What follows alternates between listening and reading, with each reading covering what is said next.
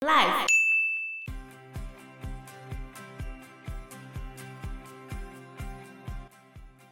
当地人崇拜的神原本就叫做别西卜，前面那个别就是巴尔，巴尔直译的话就是苍蝇，然后西卜是一个字，直译的话就是王，所以传说中它会驱使苍蝇使人得病。各位听众，大家好，我是 Joe。我是 Anna，我是方娜，今天我们要来谈一个神话故事，神话吗？一个堕落的天使，他的名字叫做别西卜。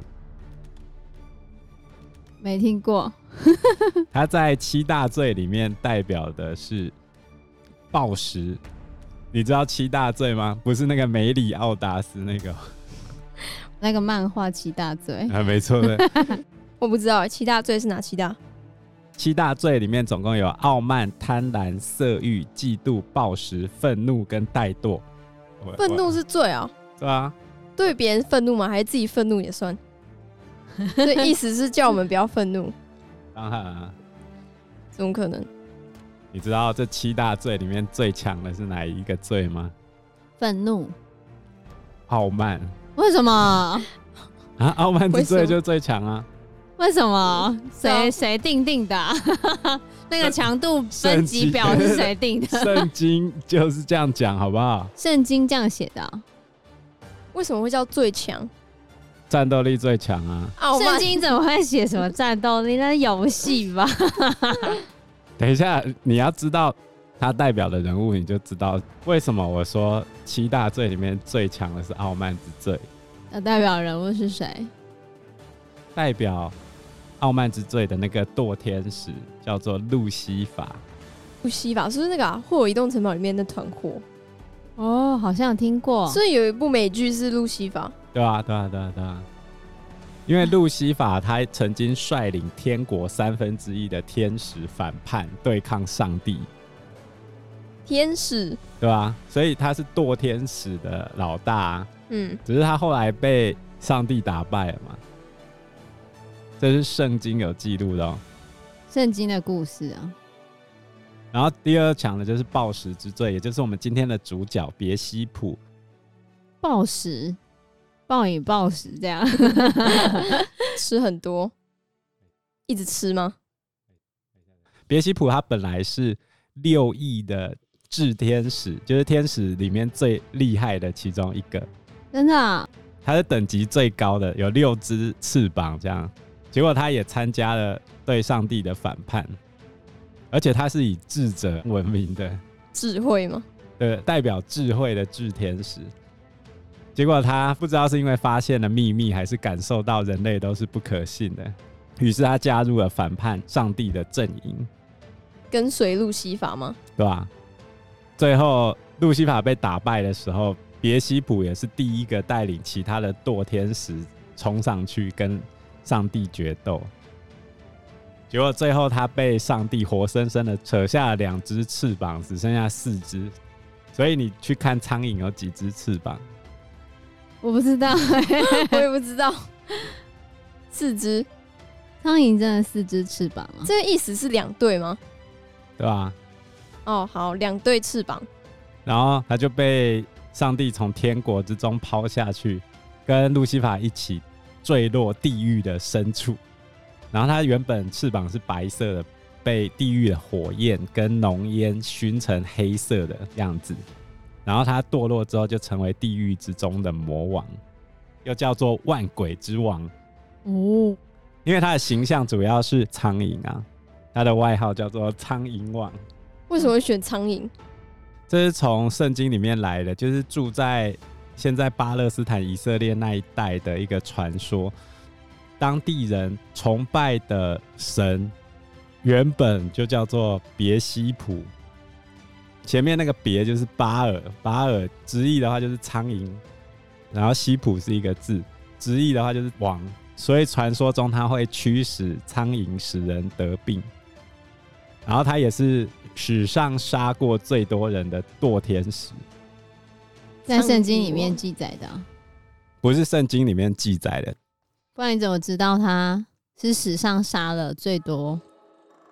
因为路西法他是傲慢之罪嘛，他其实很懒得理人类做了什么事情，所以后来会去干涉人类的使徒，就是那些恶魔，几乎都是别西卜的直属部下。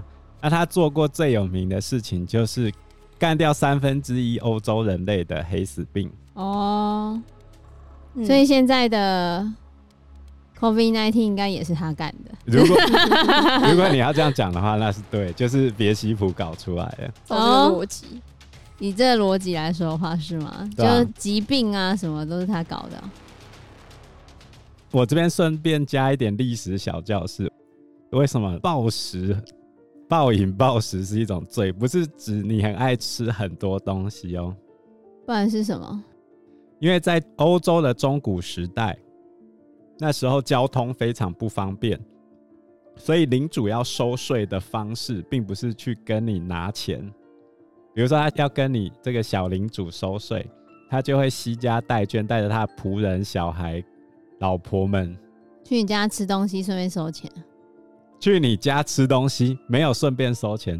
去你家吃东西，对于领主来说，那我吃很多，我生越多吃越多，我不就越赚吗？对啊，可是对于领地来说，这个领主过来简直跟蝗虫过境一样。暴食的翻译就是收重税啦，原来如此。那他是去吃东西，吃完就当收完钱的吗？对啊。真的啊、然后接下来就到下一个地方去收税这样啊。感觉也蛮方便的啊，就不用找钱给他，只要准备吃的，准备吃的给他就好了。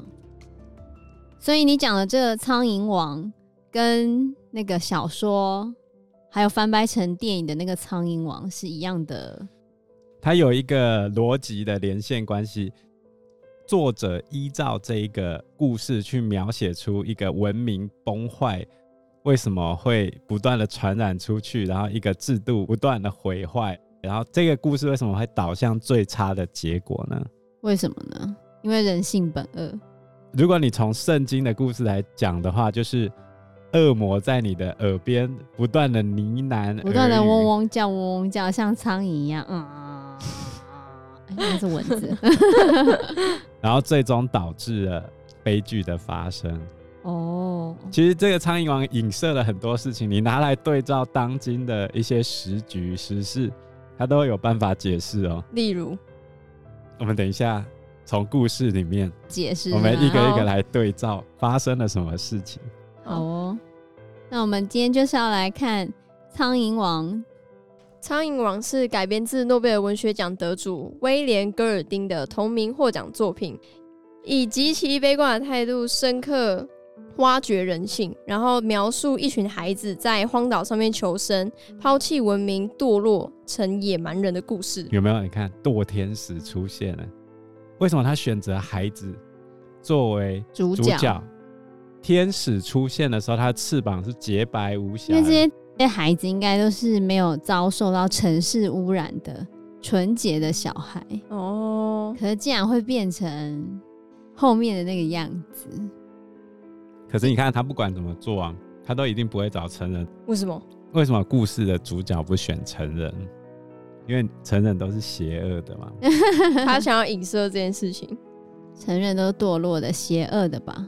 我讲一个例子，欧洲的难民呢、就叙利亚难民，他们大量跑到欧洲去，嗯，这件事情被关注已经有很长一段时间，可是实际上没有引发社会上的太大的声量。到什么时候发生很大的声量呢？有一张照片是孩子的尸体趴在那个海滩上，被冲到那个地中海沿岸的沙滩上面。嗯，后来整个欧洲人才开始啊，怎么会这么惨？我再跟你讲一张改变全世界的儿童照片，有一个非洲的小孩趴在地上，后面有一只秃鹰看着他。那个小女孩非常的瘦弱，可能都已经快要死了。所以秃鹰在等着要吃掉它，这样。对，你有没有发现这两个带给你心理的震动？我换一个场景，一个阿公趴在那个地方，秃鹰等着要吃他。好，我懂了。我懂了，你就说，哎，我帮你龙岩先帮你买好， 所以最近龙眼大涨嘛， 你这有点地狱。因为时间关系，我们这一集节目就到这边喽，谢谢大家，谢谢大家，谢谢大家，拜拜，拜拜拜拜。